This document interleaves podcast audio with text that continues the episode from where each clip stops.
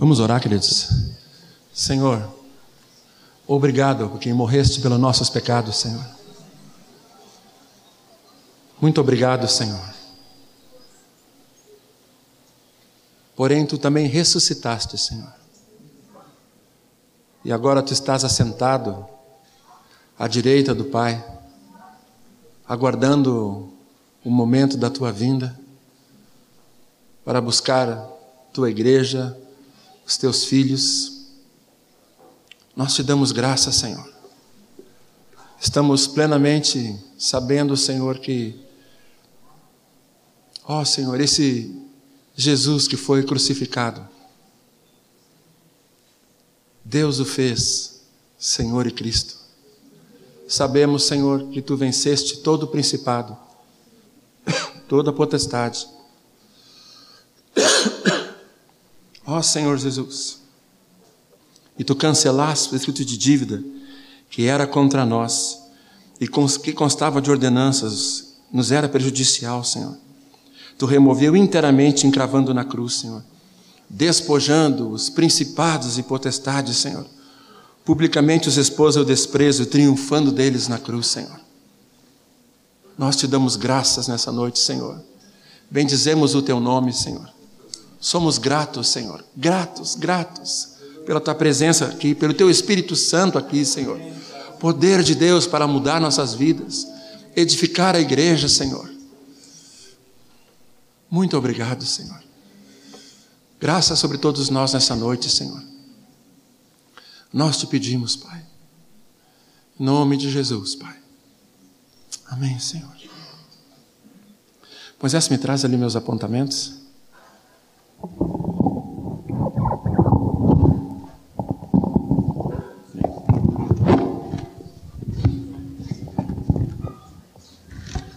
Queria repetir o que o Davi fez aqui, que essa noite é uma noite muito especial.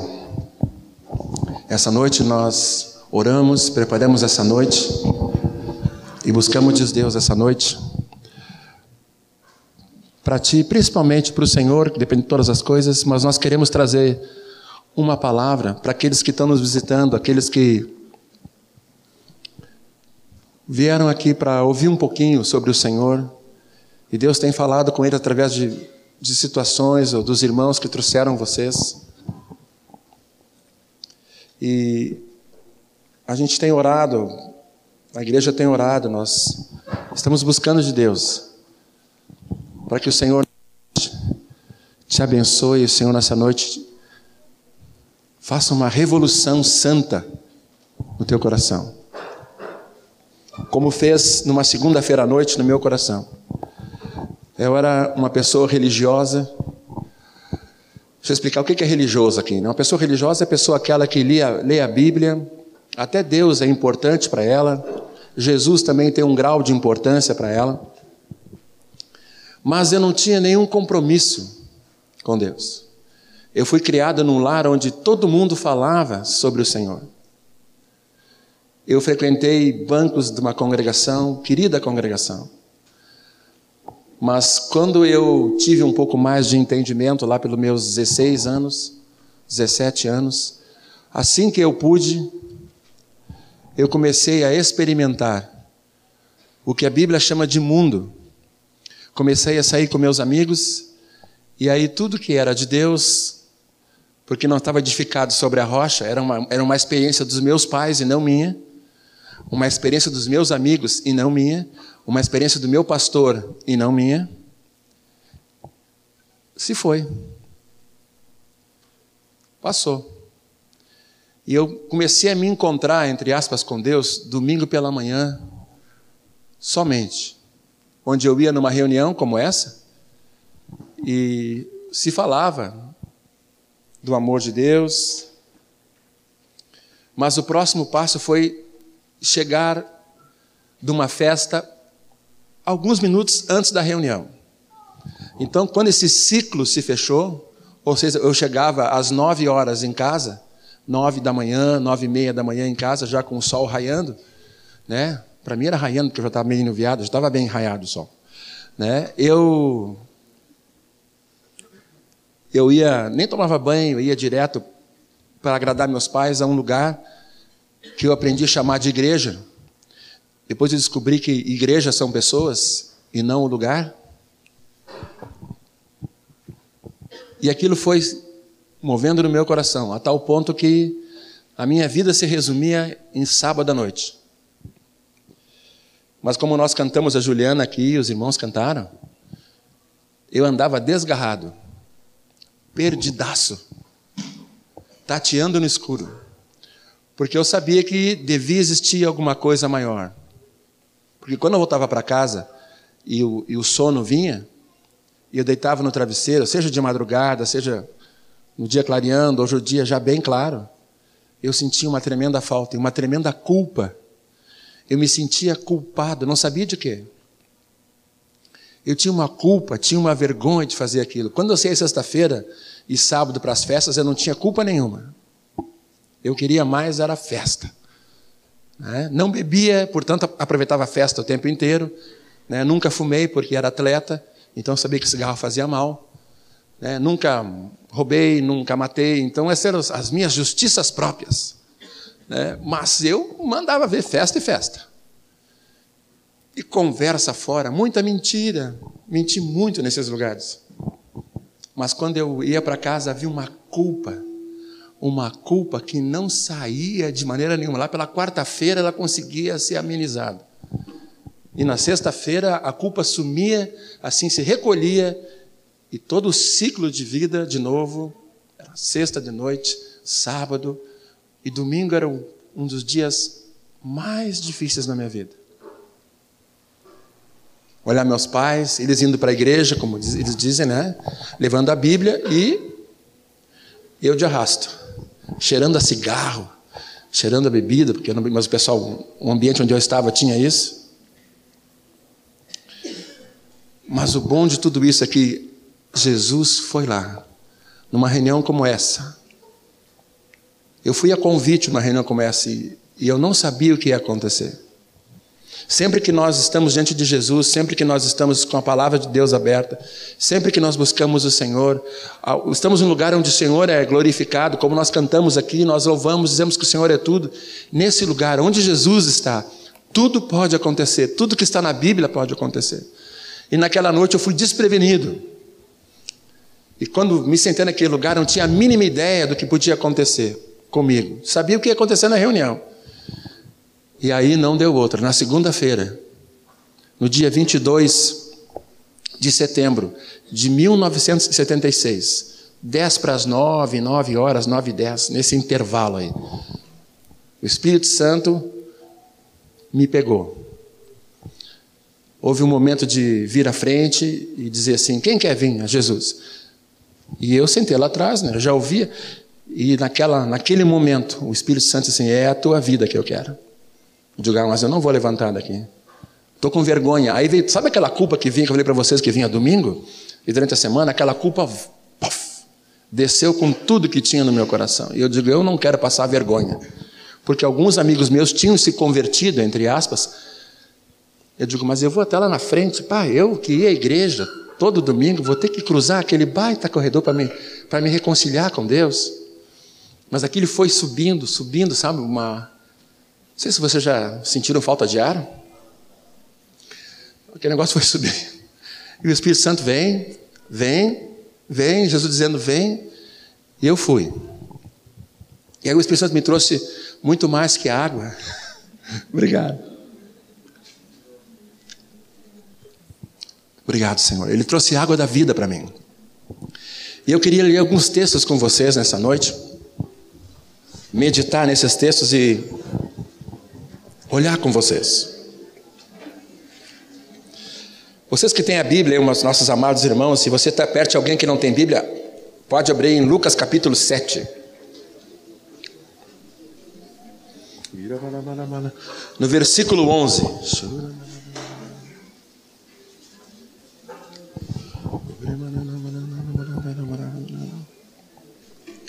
Lucas 7,11 diz assim: Em dia subsequente, dirigia-se Jesus a uma cidade chamada Naim, e iam com ele os seus discípulos de numerosa multidão. Como se aproximasse da porta da cidade, eis que saiu o enterro do filho único de uma viúva, e grande multidão da cidade ia com ela. Vendo-a, o Senhor se compadeceu dela e lhe disse: Não chores. Chegando-se, tocou o esquife e, parando os que conduziam, disse: Jovem, eu te mando, levanta-te. Sentou-se o que estivera morto e passou a falar. E Jesus o restituiu à sua mãe. Todos ficaram possuídos de temor e glorificavam a Deus, dizendo: Grande profeta se levantou entre nós e Deus visitou o seu povo.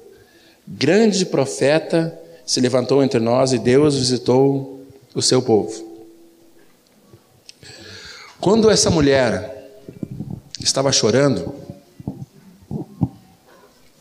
ela chorava por um motivo.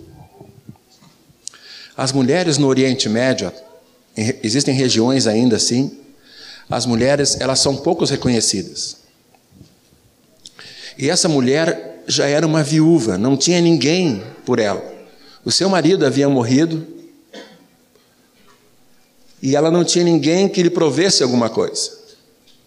Quem sabe os parentes a ajudavam, mas era uma mulher que já tinha uma tristeza muito grande. Nesse momento que Jesus está passando nessa cidade, aproximando-se da porta da cidade,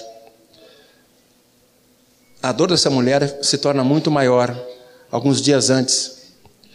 Então Jesus encontra nessa porta dessa cidade uma mulher que já não tinha marido, era uma mulher no Oriente Médio. E ela vem vindo trazendo, a palavra fala, o seu filho, homem, não sua filha. Então, o seu filho que podia herdar alguma coisa, que podia fazer alguma coisa por ela, seu filho único, um homem, o único homem da família, seu filho único morto. Então, todas as esperanças dessa mulher se foram. Seu marido não estava mais, e seu único filho, homem, não tinha mais vida. E a Bíblia fala que uma multidão saiu com ela, ia com ela. Ah, ele encontra com quem? Encontra com Jesus. E Jesus diz: a palavra se compadeceu dela e disse: Não chores. E tocou aquele, aquele esquife, aquele lugar onde eles levavam esse rapaz, e parando, disse: Para um pouquinho. E disse para o jovem: Jovem, levanta-te, eu te mando. Sentou-se que estivera morto e passou a falar. E Jesus restituiu a sua mãe. A nossa vida sem Jesus não é diferente dessa mulher. Vocês, que cor são os olhos de vocês? Você lembra da cor dos olhos de vocês? Azul, verde. Tem o olho azul aqui? Sou apaixonado por elas às vezes. Tem olho castanho, que nem o meu, assim, um castanho mais comum assim? Quem tem olho castanho aqui? Vamos ver. Ó, oh, obrigado. Nós somos dominantes, diz a biologia. Aqueles que têm olhinhos azuis, esverdeados, quem são? Levante a mão aí. Ó, oh, vocês são recessivos, então está aprovado, está certo. Quem é que pega? Pega o meu auxiliar aqui, pega lá meu auxiliar lá. Vai lá com a mãe lá, vamos lá. O tio te ajuda. Tá bom, o tio não te ajuda, tem que ser alguém da família. Sabe, nós herdamos isso. Se vocês olharem a minha mãe, ela tem uma bolita dessa cor aqui. E o meu pai tem os olhinhos um pouquinho mais claros. É? Eu casei com uma preciosa de olhos bem claros que veio do pai, é isso, Camila? Da avó lá, né? Bisavô e do pai. Obrigado, Senhor. Aí nós temos um filho que tem os olhos esverdeados, na família, né? Esverdeados assim, né? E o outro que tem os olhos castanhos um pouquinho claros, que modificam de acordo com a temperatura do tempo, às vezes ficam. Bem bonitos. As irmãs que têm filhos nessa faixa etária podem começar a orar. Por que, que eu estou dizendo isso? O que, que isso tem a ver com essa mulher que saiu?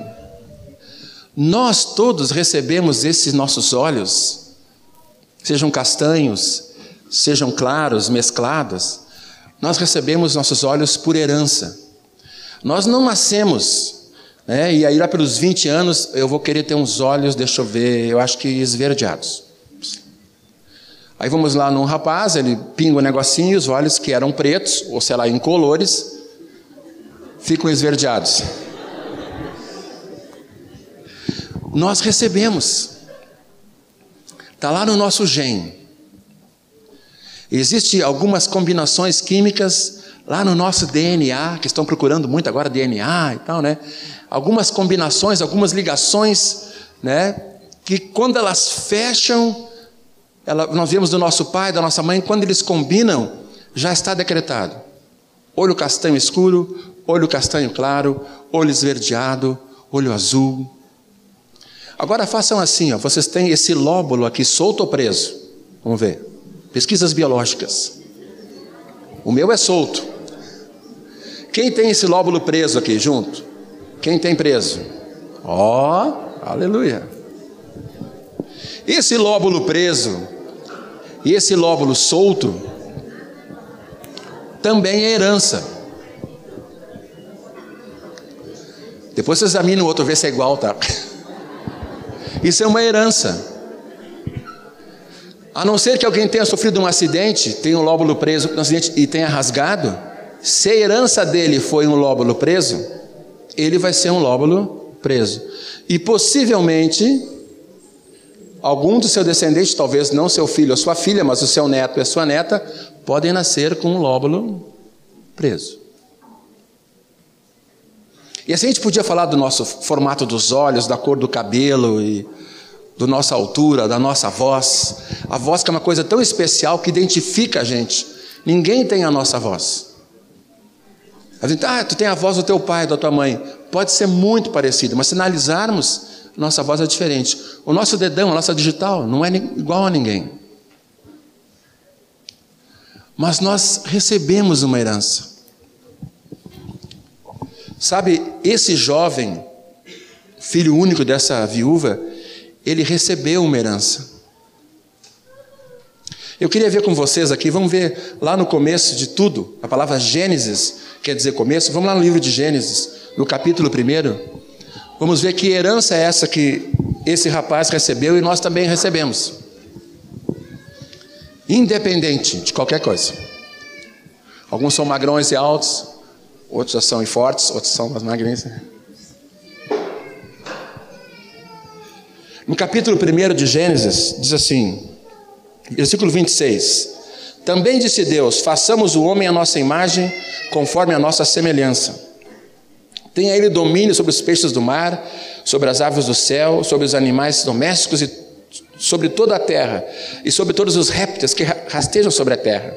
Criou Deus, pois, o homem à sua imagem, a imagem de Deus o criou, homem e mulher. E Deus lhes abençoou e lhes disse: Sede fecundos, multiplicai-vos, enchei a terra e sujeitai-a. Olha que herança maravilhosa. A Bíblia, que é a palavra de Deus, que é o guia para a nossa vida, que nos fala, que nos revela a vontade de Deus, esse livro espiritual fala que nós recebemos uma herança. Deus, quando nos fez, deu uma herança para nós. Ele disse assim: Eu vou fazer com que o homem e a mulher sejam a imagem minha do meu filho Jesus. Não uma questão uh, humana, não uma somente uma questão assim de, de corpo, mas uma imagem no sentido moral, no sentido de vida e até do corpo. Jesus se tornou homem e ele habitou entre nós num corpo. Preciosa essa herança. E nós vivíamos com toda expectativa nessa herança. Só que aconteceu alguma coisa como essa viúva. Essa viúva que já tinha tido um problema tinha toda a expectativa no seu único filho, homem. E o seu filho, homem, morre. Vamos ver aqui o que aconteceu. No mesmo capítulo, aliás, no capítulo 2, versículo 16 diz assim: O Senhor Deus lhe deu esta ordem: De toda árvore do jardim comerás livremente, mas da árvore do conhecimento do bem e do mal não comerás porque no dia que dela comerdes, certamente morrerás.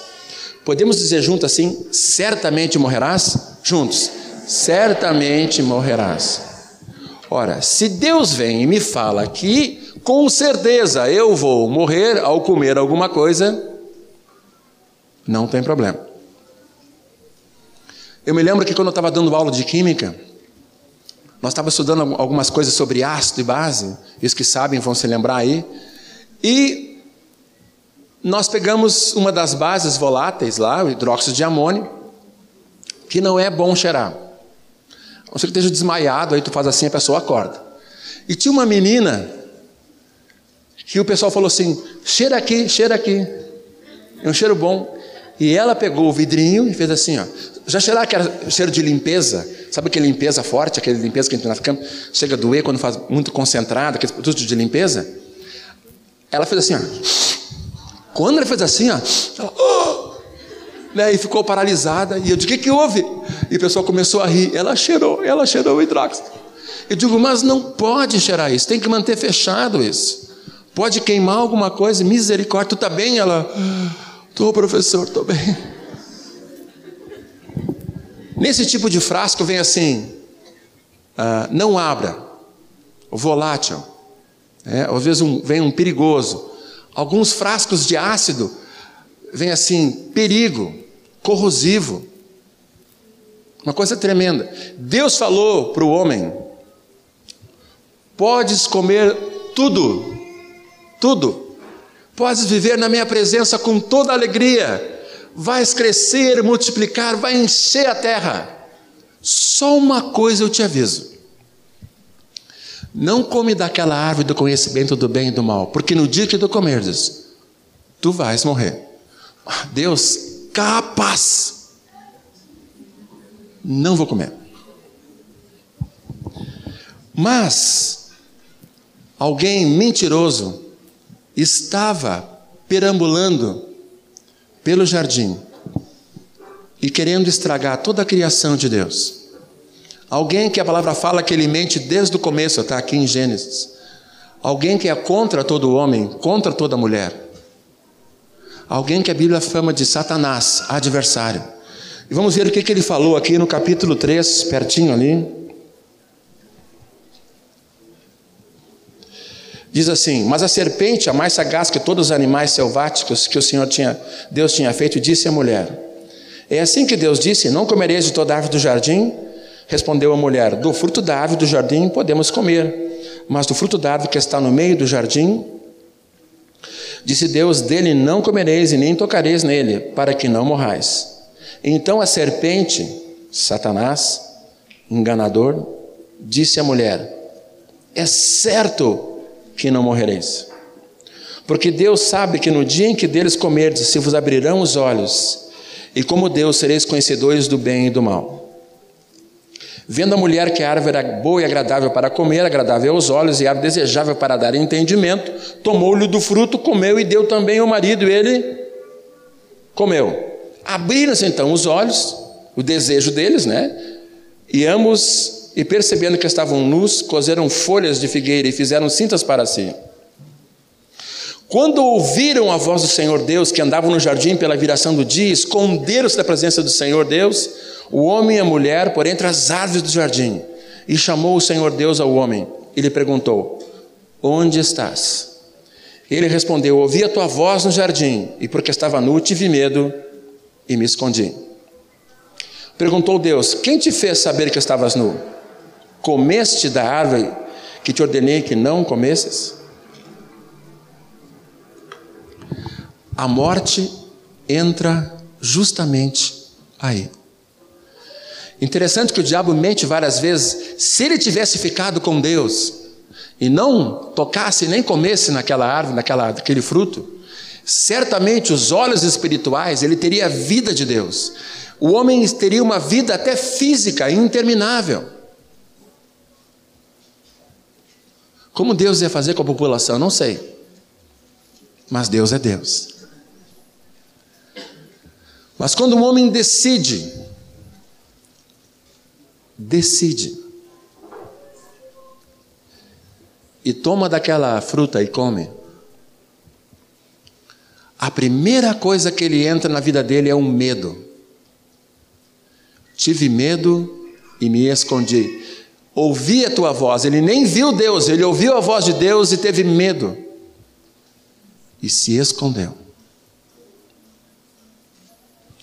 Dali para cá, queridos, o que todo homem e toda mulher colheu foi o que essa mulher viúva de Naim, sem marido, sem seu único filho, estava colhendo. Todos nós pecamos, todos. Nós herdamos de Adão, assim, essa herança foi tão forte, queridos, que é mais forte que a cor dos nossos olhos, que o lóbulo preso ou não, que o tipo de cabelo.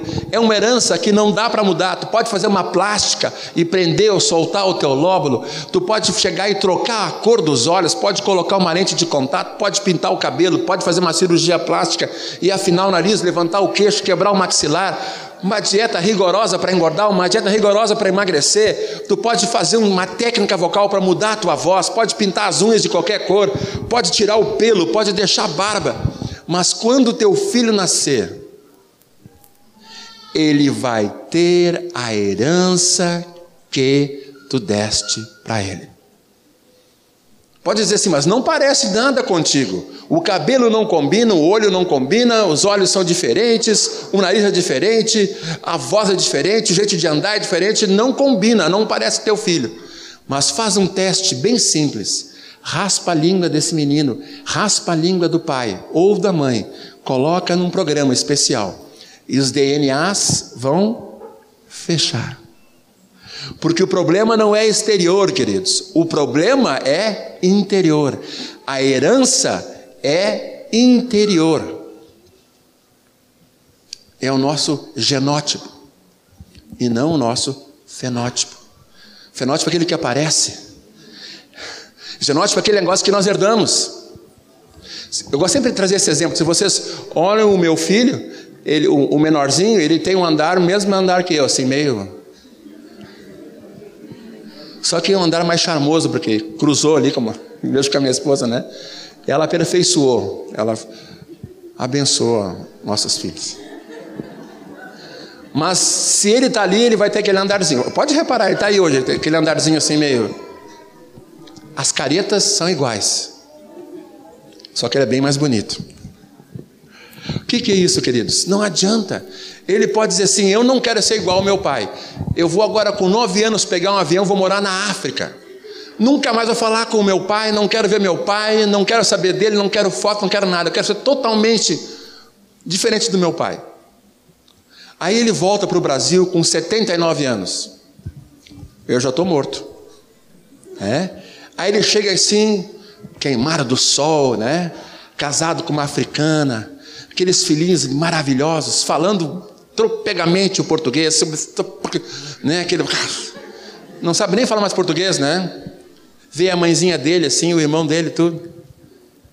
Aí alguém diz assim: Eu conheci o teu pai. Cara, tu é a cara dele. Eu fiquei 70 anos num país onde meu pai nunca colocou o pé. Eu venho para cá e meu pai dizem que eu sou a cara do meu pai. Queridos, a gente pode se esconder, mas nós temos toda a característica de Adão. Nós somos independentes, nós somos medrosos em relação a Deus muitas vezes, nós nos escondemos quando Deus está passando e quer falar conosco. Eu me escondi, queridos. Quando eu tinha 12 anos, Deus falou comigo e eu não levantei do banco. Foi forte o que Deus falou comigo. Eu não levantei do banco. Eu fui impedido de levantar, mas eu podia ter levantado do banco. Aí dos 12 aos 19 anos foi uma luta. Deus lá e eu, Deus. Até o dia que eu descobri que eu e aquela viúva e o filho dela tínhamos uma coisa em comum. Nós não tínhamos mais esperança. E o salário do pecado é a morte.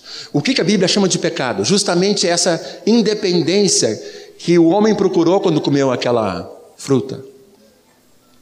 O homem se tornou independente. E tem uma coisa que a gente fala, né? Independência, na Bíblia, independência é morte. O homem começou a, a se perder, vocês sabem disso, é só abrir o jornal, cada vez está pior. Semana eu estava vendo, hoje é sábado, semana estava vendo um, uma mulher na Alemanha que foi acusada de matar oito filhos e enterrou as crianças pequenas nos vasos do jardim da casa. O que, que é isso? Absurdo. Quando uma mãe não presta atenção no seu filho, já é um problema, porque saiu de dentro dela, é parte dela. Às vezes o problema é a mãe soltar o filho, mas é ela, é dela. Essa mulher enterra oito filhos nos vasos da sua casa, no jardim, na floreira. O que, que é isso? Isso, queridos, é o pecado ao extremo. Essa herança que essa mulher e todos nós herdamos de Adão, que a gente pode trocar o rosto, pode dizer que não, pode ter uma fachada religiosa, pode vir nesse encontro, pode levantar a mão, pode estar em qualquer lugar, mas eu vou à igreja, eu vou até domingo, eu tomo ceia, eu tomo, eu tomo lá Eucaristia, eu até sou uma pessoa legal. Não adianta, se nós não temos Cristo, a essa herança que nos é particular, peculiar, que herança é essa? O pecado palavra fala que quando um pecou, todos pecaram. Foi uma herança. O primeiro homem veio e assim continua.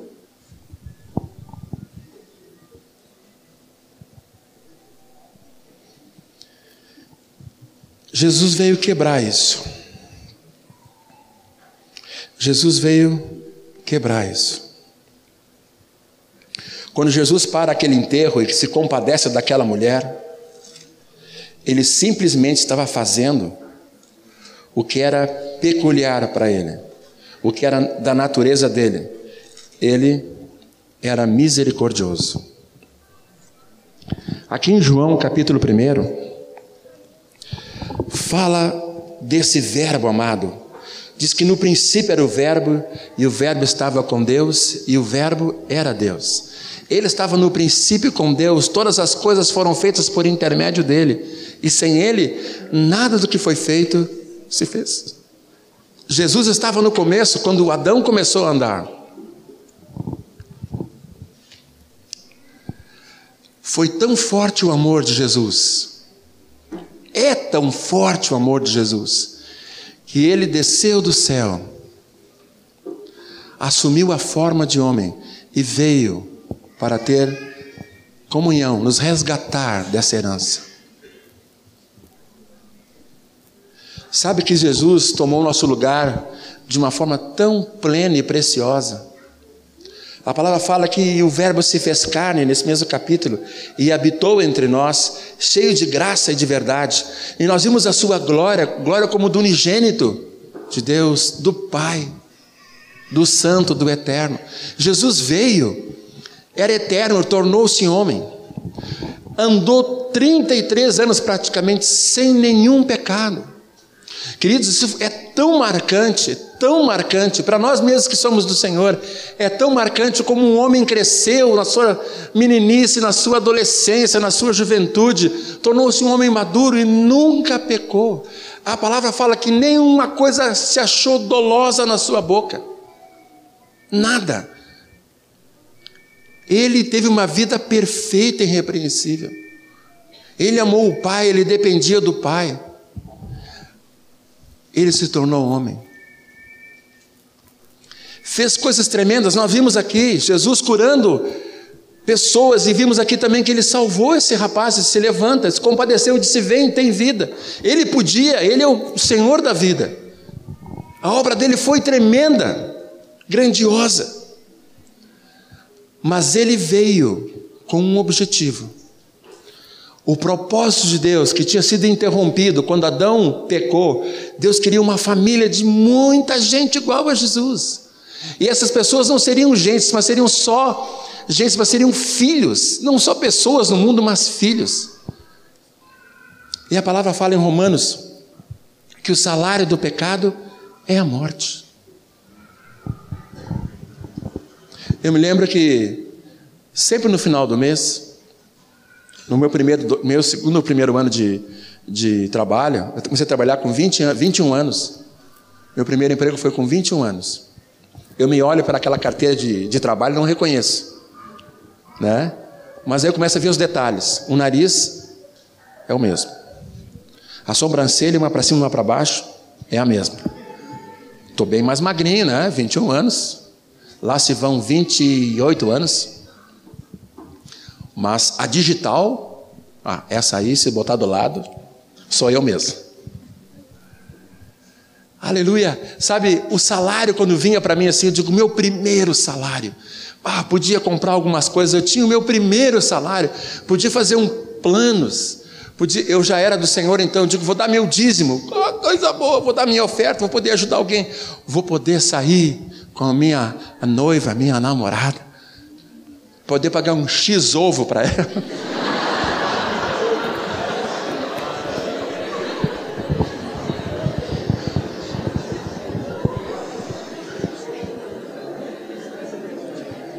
Sabe, queridos, eu queria tratar e trato, eu tento tratar a Carmela sempre cada vez melhor.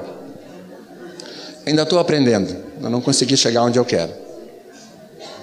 Mas todo o meu investimento era em direção agora ao meu casamento. Quando a conheci, meu investimento passou a ser nela no meu casamento. Primeiro no Senhor, depois nela. E no final do mês vinha aquele salário. Puxa vida, vinha até os centavos, eu me lembro. Eu assinava aquele uh, contra-cheque, obrigado, com alegria. Sabe o que diz no teu contra-cheque? E no meu contra-cheque dizia o seguinte: o salário do pecado igual a qual, era, qual é que a gente recebia? Morte. Você imagina abrir um contra-cheque assim, né? Depois do mês de trabalho vem assim, morte. Ó, oh, trocaram aqui, não é o meu. Aí a pessoa diz assim, não leia aí o nome.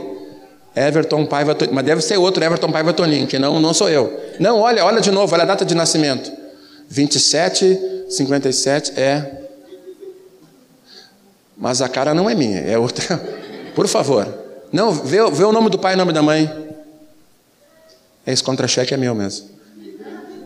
Mas eu estou aqui, não, eu, eu, nunca fiz nada errado. Eu nunca. Tá, eu já pensei em dar uns tiros em alguém de brabo, mas. mas eu nunca pensei. Eu não. Receber isso, morte. Eu não tive culpa.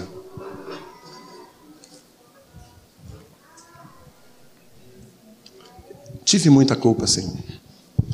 E eu só reproduzi o que o meu pai Adão fez. Longe de Deus, independência.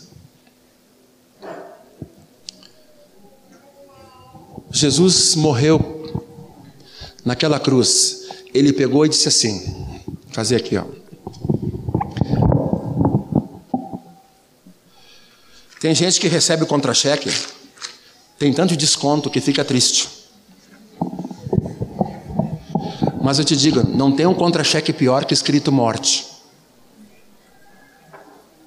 Todos os itens, morte, morte, morte. Então nós estávamos com o nosso contra-cheque assim por causa da herança. Mas veio o Filho de Deus e disse assim: Me dá esse contra-cheque. Aí eu disse assim: Mas Jesus, esse contra-cheque tem o meu nome, não tem o teu nome. Ele disse assim: Eu sei que esse contra-cheque não tem o meu nome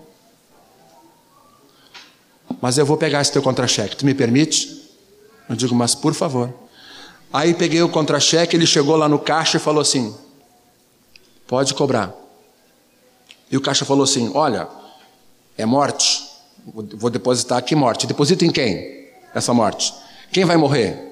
Everton Paiva Tonin, filho de fulano, Beltrano, nasceu no dia tal. Tá... Não. Quem vai morrer? Sou eu. Tudo bem, por mim tudo bem. Alguém tem que morrer.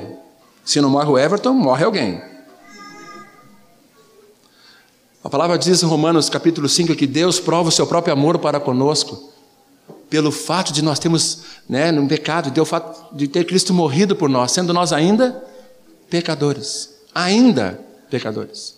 Quero dizer para ti nessa noite, tu que nos está visitando, que apesar do teu pecado e da tua independência, Jesus já morreu por ti. Morreu por ti, morreu por todas as pessoas. Aí Jesus pegou o meu contra-cheque, assumiu a minha dívida e fez assim.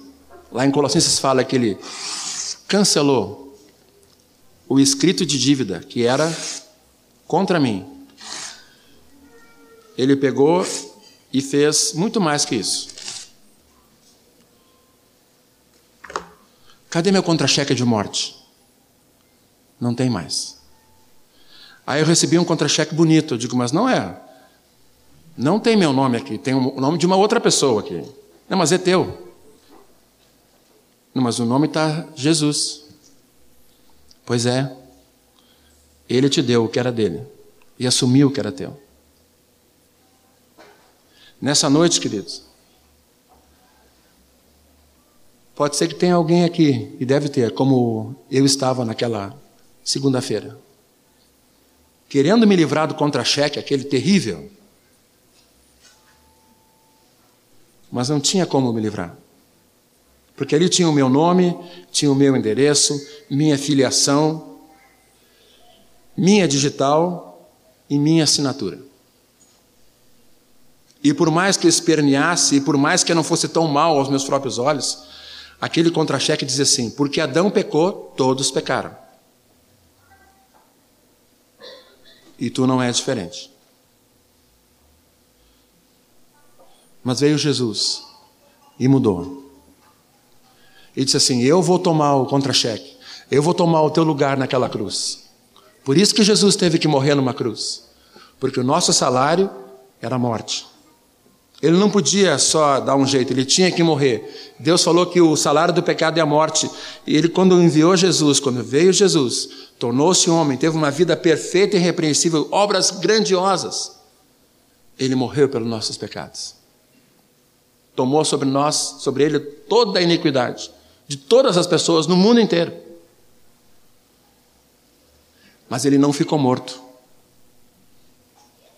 Três dias depois, Deus o ressuscita. Quando a gente faz um cheque, a gente bota lá, né? Aqui no Brasil, em outros lugares também, até nos países onde eles não contam um ano assim, eles, se eles vão comerciar com outros países, eles têm que colocar o cheque. Dia tal, mês tal, do ano de 2006. Que ano é esse? Por que essa data? Ah, essa data aí foi chutada, não é que Jesus tenha 2006, não sei, eu acho que tenho que pesquisar isso. Queridos, não estou falando se a data é certa ou não, estou falando que o cheque vem preenchido com uma data. E quem mudou essa data, de onde consta, se foi cinco anos antes, dez anos depois, Alguém entrou na história e mudou. Alguém entrou na história dessa mulher, viúva, sem perspectiva nenhuma, saindo da cidade, do abrigo dela, com uma multidão tentando consolar ela. Mas quem já perdeu alguém sabe que uma multidão pode vir nos consolar, até nos anima, mas lá no fundo há uma perda que só Deus pode curar. Essa mulher já havia perdido seu marido, já havia perdido, estava perdendo seu filho, indo enterrar seu filho, quem sabe pensando assim: agora Deus, eu não tenho marido por mim, meu filho, que era homem, que eu tinha perspectiva, um único filho, morreu. Se eu tivesse uma filha e ela casasse com alguém rico, ou casasse com um homem bom, talvez eu conseguisse, por ser sogra, quem sabe minha filha conseguisse interceder, mas eu não tenho nem filha. O meu único filho está aqui, morto, esticado, enrolado. Se ele era judeu, ele, ele foi, entre aspas, velar de uma maneira diferente. Ele foi enrolado, ele era embalsamado, colocado unguento, colocado faixas nele e saíam. Mas quem veio para o encontro dessa mulher? Jesus. E ele veio e ele se compadeceu dessa mulher e disse: Mulher, eu vou devolver o teu filho. Ele parou, aqueles que carregavam, chamou o menino, o rapaz, e ele tornou a vida. E o pessoal falou assim: grande profeta se levantou entre nós. Nessa noite, Jesus quer parar a tua história que está te levando para longe, em morte. Porque a Bíblia fala lá em Apocalipse, o último livro, chamado Apocalipse, quer dizer revelação, que vai chegar um dia que vai se abrir o livro da vida. Vão se abrir livros e o livro da vida. E vai ter um trono, um grande trono branco. E Deus vai julgar os homens pelas suas obras, aqueles que não estão inscritos no livro da vida. Mas como é que eu posso escrever o meu nome no livro da vida? Jesus escreve o teu nome no livro da vida, com sangue. Quando tu diz, eu quero Jesus, eu quero de hoje em diante andar com Jesus, eu quero de hoje em diante ser alguém que anda com Jesus, que obedece a Jesus. A palavra diz, em Lucas, compartilha sobre várias coisas do, da vida, de perder e ganhar a vida. Jesus falando e ministrando disse assim: o que, que adianta o homem ganhar o mundo inteiro e perder a sua alma? O que, que ele vai dar em troca da sua alma? Existem pessoas que parecem que vivem a vida como se a vida fosse jamais acabar. E quando elas morressem, elas conseguem, quando elas morrerem, elas conseguem colocar todo o dinheiro aqui, junto às ações, e os novos celulares, e o carro junto, e vai fazer que nem os, os vikings, ou então aqueles mais nórdicos, ou aqueles índios lá, né? Que quando morria uma pessoa, colocavam tudo que podia junto da pessoa, para ela poder aproveitar na outra vida. Só que não tem outra vida. Hebreus 9, 27 fala que o homem é destinado a morrer uma só vez. Depois disso, o juízo. Não tem chance. Mas que Deus é esse? Esse Deus dá uma chance. Primeiro que tu nasceste e viveste. E a vida inteira Ele está te dando chance. Mas quando a vida acabar, não há mais chance. Nessa noite, Jesus quer parar o enterro, quer pegar o teu contra-cheque, rasgar e dizer assim: vem. Vem se tornar filha, vem se tornar filho. Vem depender de mim. Mesmo nós que já temos o Senhor, nós precisamos lembrar que nós precisamos depender de Jesus. E eu queria, nós vamos orar. Pediria que a Juliana, depois o, Gustavo e o, o Sam cantassem essa música de novo. Pode ser, Samelim? E nós vamos orar. Eu vou te convidar. Alguns dizem assim, mas convidar para vir para Jesus? Jesus é o Senhor. É obrigação de todo homem vir para Ele. É verdade. Mas no profeta Isaías diz assim: Ah, todos vós que têm sede, vinde, comprai, sem dinheiro e sem preço, pão, vida. Jesus convida, se alguém quiser ser meu discípulo. Jesus não obriga ninguém, queridos. Jesus não trouxe uma religião, ele trouxe ele mesmo, ele é a verdade. Lá em João 14,6 ele fala que eu sou o caminho, a verdade e a vida. Não há outro caminho para Deus. A palavra nos diz que não há outro nome que importa nos homens, dado entre os homens, importa que, o, que as pessoas sejam salvas. Só Jesus pode salvar. Não há uma coisa assim, um intermediário que vai até o Pai e eu posso evitar Jesus. Não, eu só Jesus. Ele veio, morreu pelos teus pecados, ressuscitou Deus o exaltou sobremaneira. E ele vai voltar. E ele te ama, ele quer rasgar o contra-cheque. Ele quer parar o enterro e dizer: vem para aqui. Vem para aqui. Naquela segunda-feira, 10 para as 9, 9, 10, não me lembro bem, o meu enterro parou. A minha tristeza acabou. Não quer dizer que eu não tenha lutas, viu? Quem segue a Jesus tem lutas. É bom avisar isso. A primeira luta que eu tive foi na minha própria casa. Me chamaram de fanático e de louco. Enquanto eu andava no mundo e chegava de madrugada e podia me arrebentar, tudo bem, era normal, não tinha problema. Desde que eu fosse domingo de manhã na igreja. E guardasse algum, algum padrão moral. Podia me arrebentar no sábado, mas tudo bem. Mas quando eu me converti, parece que o céu caiu. Eu digo para vocês, queridos, mais que o céu caiu, o céu baixou e eu me encontrei com o céu. A minha vida mudou assim, ó. Meus amigos, tu estás louco. Colegas de faculdade, quando viram que eu estava com a Bíblia, se esse aí vai ser. Me perguntaram, tu está fazendo algum curso para ser padre? Eu estudei na PUC, né? Se não. Uh, fizesse algum seminário? Não. E assim foi, até que tiveram que ouvir, não, agora eu me converti. Ah, isso é bom, isso é bom. Legal. Ah, bom. Nossa, saiu fora. Saiu fora da casinha. É, outro disse, não, é legal, isso acho que é legal. Para ti.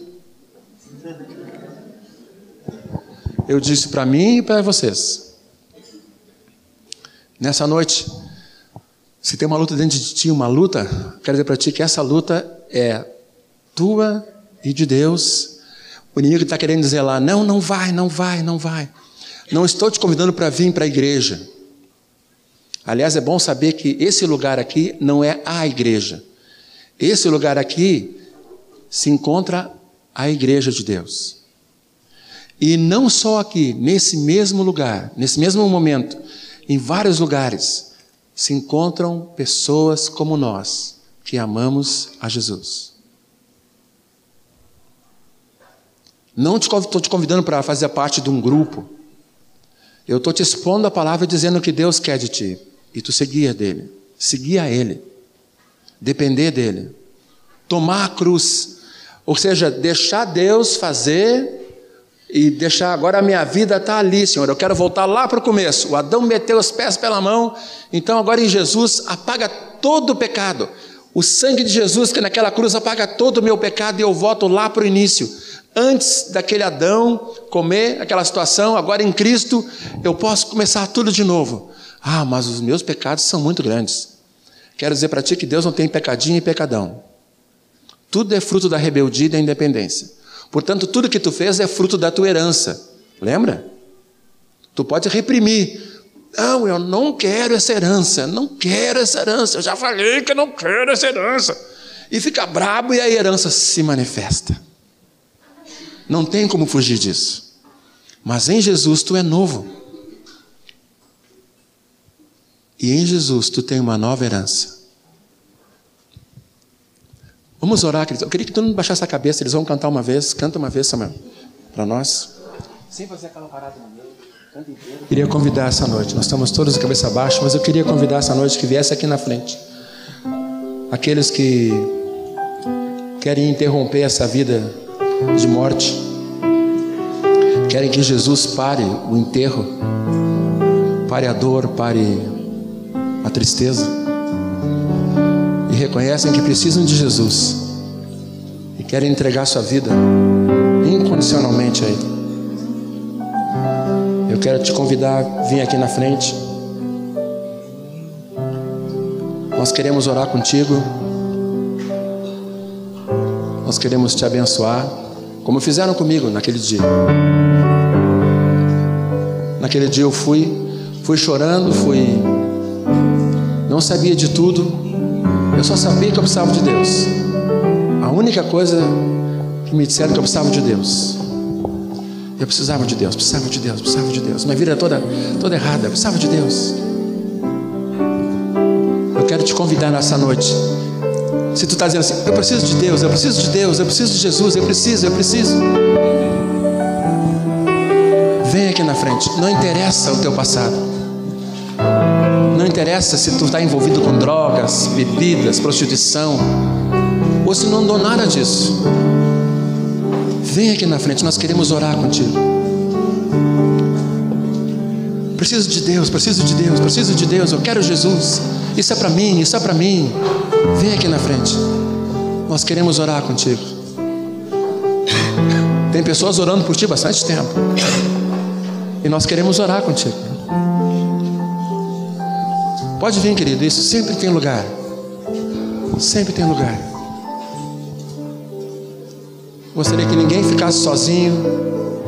É tão importante nessa hora que a gente está vindo para Jesus. Descobrir que eu não estou sozinho. Senhor, nessa noite, os corações aqui estão dizendo, Pai, preciso de Deus, preciso de Deus, preciso de Deus. Para o enterro, Senhor, para o enterro. Me chama a vida, me dá vida para o enterro, Senhor. Senhor, e a tua palavra é a mesma para eles como para aquela mulher lá em Naim. Tu te compadece e diz: para o enterro. Tu toca, Senhor, nossa vida e nós vivemos. Eu sei que aqui tem pessoas que estão com algumas dúvidas ainda, Senhor. Mas elas estão sabendo pelo Espírito Santo que elas precisam de Deus. Que elas precisam de Deus. Pai amado, Tu ama cada um, Senhor, do jeito que nós somos, do jeito que nós somos feitos, Senhor. Senhor, e nessa noite, essas pessoas, esses homens, essas mulheres, esses rapazes, estão vindo aqui, Senhor, e depositando a esperança deles em Ti, não é em mim, não é nesse lugar aqui, é em Ti. A palavra fala que se nós clamarmos, aquele que invocar o nome do Senhor será salvo. Senhor, e o teu sangue nos purifica de todo pecado. Se nós confessarmos nossos pecados, Pai. Pai, quero orar com eles agora, Pai. E confirmar a decisão deles, Pai. Senhor, cada um aqui cela com teu Espírito Santo. Nós levantamos nossas mãos, Pai, como irmãos deles. Senhor, como eles vieram, nós viemos também uma vez, Senhor todo atravessado, todo confundido. Mas nós viemos. Obrigado, Senhor. Nessa noite, Pai, nós aqui repreendemos em nome de Jesus todo espírito de prostituição, todo espírito de mentira, espírito de bebida, espírito de rejeição, espírito de morte. Amém. Espírito que quer roubar essa palavra repreendemos agora aqui em nome de Jesus. Falamos contigo, Satanás, solta essas vidas agora em nome de Jesus. Como igreja, na autoridade do nome de Jesus, todos nós damos uma ordem a vocês: saiam. Vocês estão escondidos, saiam agora. Saiam agora. Vocês não têm poder sobre essas vidas. Elas estão aqui por causa de Cristo. Senhor, fala com elas. Todo bloqueio mental, Pai, nós repreendemos em nome de Jesus. E nós abençoamos esses queridos, essas queridas. Nessa noite, Pai, o nome deles está sendo escrito no livro da vida. Pai, eles tiveram seu salário mudado. O salário agora é vida, não é mais morte. O contra-cheque foi rasgado. Aleluia. Os pecados foram perdoados. Aleluia. Abençoamos esses queridos. Aleluia. Eu queria, antes de encerrar aqui, ter duas palavras. Um para nós que já temos a Jesus, que Deus está falando uma coisa para dizer para vocês, para mim também. Mas eu queria falar primeiro com esses queridos, essas queridas aqui que se entregaram para Jesus. Vocês se entregaram para Jesus. Não foi para uma igreja. Igreja não salva ninguém. Nenhum homem tem poder para tirar vocês das trevas. Nenhum homem tem poder para sacar vocês dos vícios ou mudar a vida de vocês. Só Jesus tem. E quando vocês vêm a Jesus, é isso que ele faz. Hoje vocês estão nascendo. Vocês vão depois ser instruídos na palavra. Vão ver o que acontece quando eu me, me decido por Jesus. Mas eu quero dizer para vocês que nessa noite vocês vão dormir diferente. Amém. Vocês não são mais iguais. Vocês vão perceber que vocês vão dormir diferente. Porque quando eu digo sim para Jesus e reconheço minha necessidade de, de Deus, peço perdão pelos meus pecados e me entrego para Jesus, eu me torno filho dele. Muitos pensam que ser filho é porque nasci. Em João capítulo 1, versículo 12 fala: Mas a todos quantos o receberam, deu-lhes o poder, poder para ser filho. Quando vocês vêm a Jesus, nós somos filhos agora. Vocês são filhos. Uma segunda coisa, queridos, além de dormir diferente, vocês começam com uma batalha agora. Essa batalha se trava às vezes no coração, se trava na mente. Mas como é que alguém pode me perdoar? Como é que alguém pode mudar? Minha vida está toda errada. Aí vocês vão ouvir uma voz assim, às vezes dizendo assim: é verdade. Vocês não mudaram. Vocês disseram que se converteram naquela noite, né? E olha aí, ó, fazendo as coisas erradas de novo. E foi só emoção. Quer dizer para vocês que essa é uma voz mentirosa. É a voz do diabo. O nosso, de vocês agora, inimigo. Mas eu tenho uma boa nova para vocês. Jesus já venceu o diabo. E Jesus está em vocês. A Bíblia diz, e o Senhor fala, que quando nós nos convertemos, Ele vem morar em nós. O Espírito Santo está habitando em vocês agora. Ele vai começar a arrumar as coisas. O Espírito Santo vai dizer assim: começa a ler a Bíblia. Ó, oh, não faz assim. Está junto com os irmãos. Começa a falar com Deus. Orar é falar com Deus. Começa a falar com Deus. O Espírito Santo vai falando com vocês. Aí vocês vão dizer assim: mas que coisa, eu não, eu não, eu não conseguia fazer, estou conseguindo. Ou então ainda estou fazendo isso. Mas vocês podem dizer assim: Senhor, eu preciso de Ti, me tira disso. Me tira desse vício. Quer dizer que Jesus tem poder para parar um enterro, curar um morto e nos tirar do vício das drogas, tirar do vício do álcool. Mas eu bebo há 30 anos, não interessa, querido. Jesus te fez para ser dele e há poder para te tirar de tudo, tirar do poço e começou hoje. Não deixa o diabo roubar de ti isso aí. Que tu viesse a Jesus. Não é que eu tenho que ser uma pessoa alienada na mente. Não, eu me converti, eu sei bem o que eu fiz. Mas quero dizer para ti que agora esse é o teu manual de vida.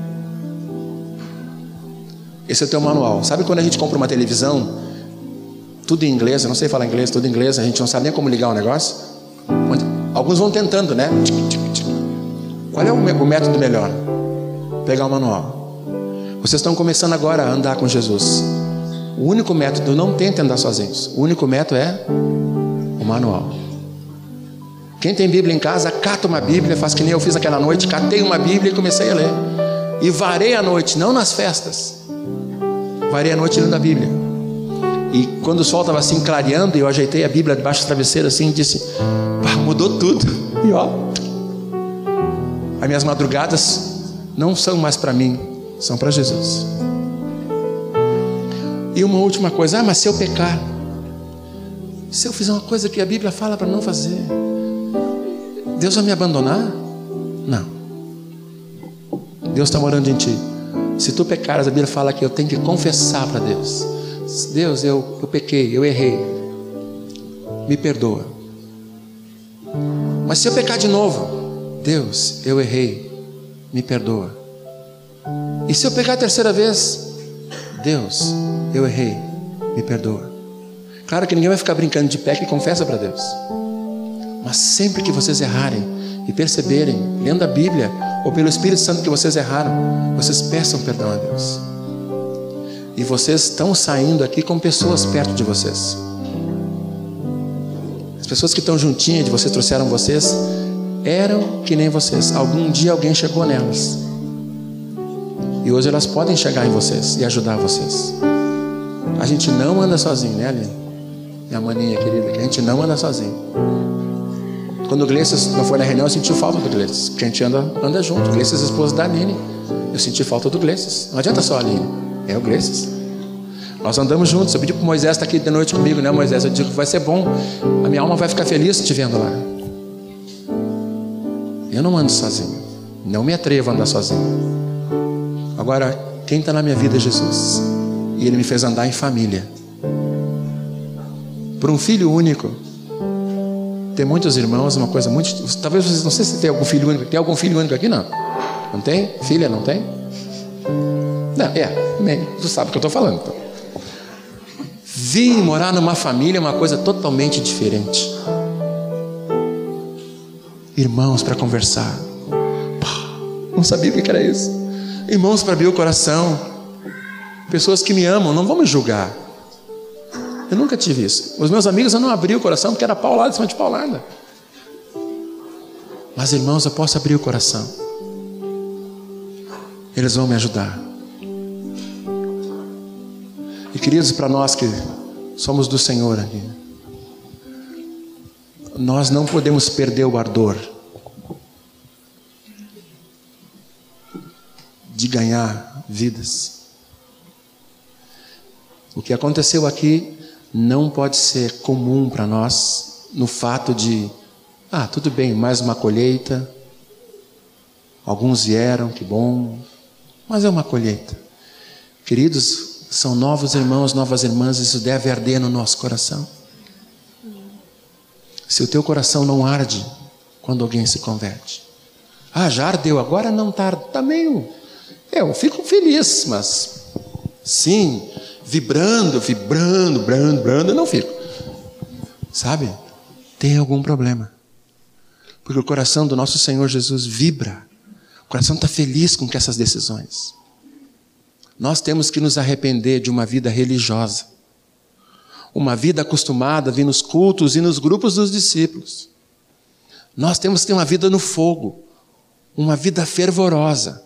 Não buscando sinais, mas buscando o Senhor paixão ardente por Jesus. Intensamente. Eu digo isso para mim também, queridos. Intensamente. Parece que, de repente, com um tempo de, de vida cristã, a gente senta e sabe o que, que vão. Ah, ele vai falar aquele versículo, ele vai dizer aquela situação, ele vai contar. Eu já vi ele falar o testemunho dele, ele vai contar aquela história, ele vai pegar, vai puxar aquele versículo lá, ah, já sei tudo. Mais uma vez uma colheita, tal, eu sei que. Ai, que tédio a vida cristã. Tomara que Jesus volte logo. Lá deve ser diferente. Quero exortar vocês, queridos, em nome de Jesus. Vocês têm que estar ardendo por Jesus. Ardendo. Vamos colocar em pé todos nós, queridos. Coloca a mão no ombro do teu irmão, da tua irmã aí. Nós ficamos aqui na frente. Pode, pode nossa família, que os irmãos estão chegando, aleluia. Vocês são filhos dos nossos irmãos. Meu nome é Everton Paiva Tonin, irmão de vocês. Ah, meu apelido aqui nessa congregação é Tom. Chama Everton, tem dois, três Everton, dois. Qual é o Everton? Então, Everton da Carmélia, sou eu. Tem o Everton e o Everton da Carmélia, esse sou eu. Ou Tom, também, tanto faz. Tá? Vamos orar, queridos nós. Senhor, nós queremos ter o ardor de Deus. Como esses irmãos aqui, Senhor, nós queremos ser apaixonados por Jesus. Cada dia, Senhor, tira toda a religiosidade. Cada dia, Senhor, põe fogo no nosso coração, Senhor. Senhor, derrama do teu óleo fresco sobre nós, o óleo novinho, cada dia.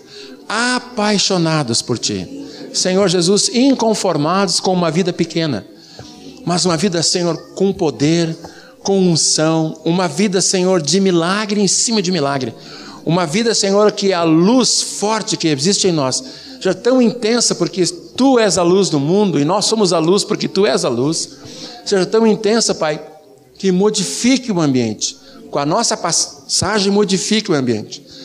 Não queremos menos do que isso, não queremos menos que a unção, Senhor, que já foi derramada e que estava sobre Pedro, sobre Paulo, o Espírito Santo de poder, Senhor, sobre nós. Ó oh, Senhor, se tem alguém aqui ainda que não se entregou a Ti, nessa noite vai lá com a Tua boa mão, Senhor, e puxa, Senhor, e chama. Muito obrigado, Senhor. Em nome de Jesus. Amém. O Davi tem uns avisos aqui, queridos. Nós vamos conversar entre vocês agora. Vocês não saiam, tá? Uh, tem como anotar os nomes, Davi? Vem cá, Tiago. Nós gostaríamos de anotar o nome de vocês, vocês que se entregaram para Jesus hoje. Tá? Se alguém precisar ir embora agora, uh, deixa aquele que. Deixa o nome anotadinho rapidinho. Tá? Nós queremos telefone para estar tá junto contigo. E nós estamos aqui. Não esqueçam de dar uma, uma oferta também para o pessoal do carro lá. E podemos ter uma grande comunhão. Vim abraçar esses irmãos aqui. Podemos abraçar esses queridos. Nome de Jesus. Uh, o Senhor me deu uma palavra em, em João 10, 11, né? Que a gente estava cantando aquele, aquele cântico que o Senhor morreu pelos nossos pecados, né? E aí o Senhor falou: Eu sou o bom pastor, o bom pastor da vida pelas ovelhas, né? Vocês são as ovelhas do Senhor, as ovelhas amadas do Senhor, né? E Ele quer cuidar de vocês, quer dar amor para vocês. Então, se tem alguém aqui que está se sentindo não muito amado, né? Uma pessoa que está buscando o amor do Senhor, está buscando um amor de família, é aqui que vocês vão encontrar esse amor. No Senhor e com essa família que o Senhor tem preparada para vocês, né? Então, para repreender assim, em nome de Jesus mesmo, qualquer espírito assim de solidão na vida de vocês, porque o Senhor ama vocês, né, em primeiro lugar.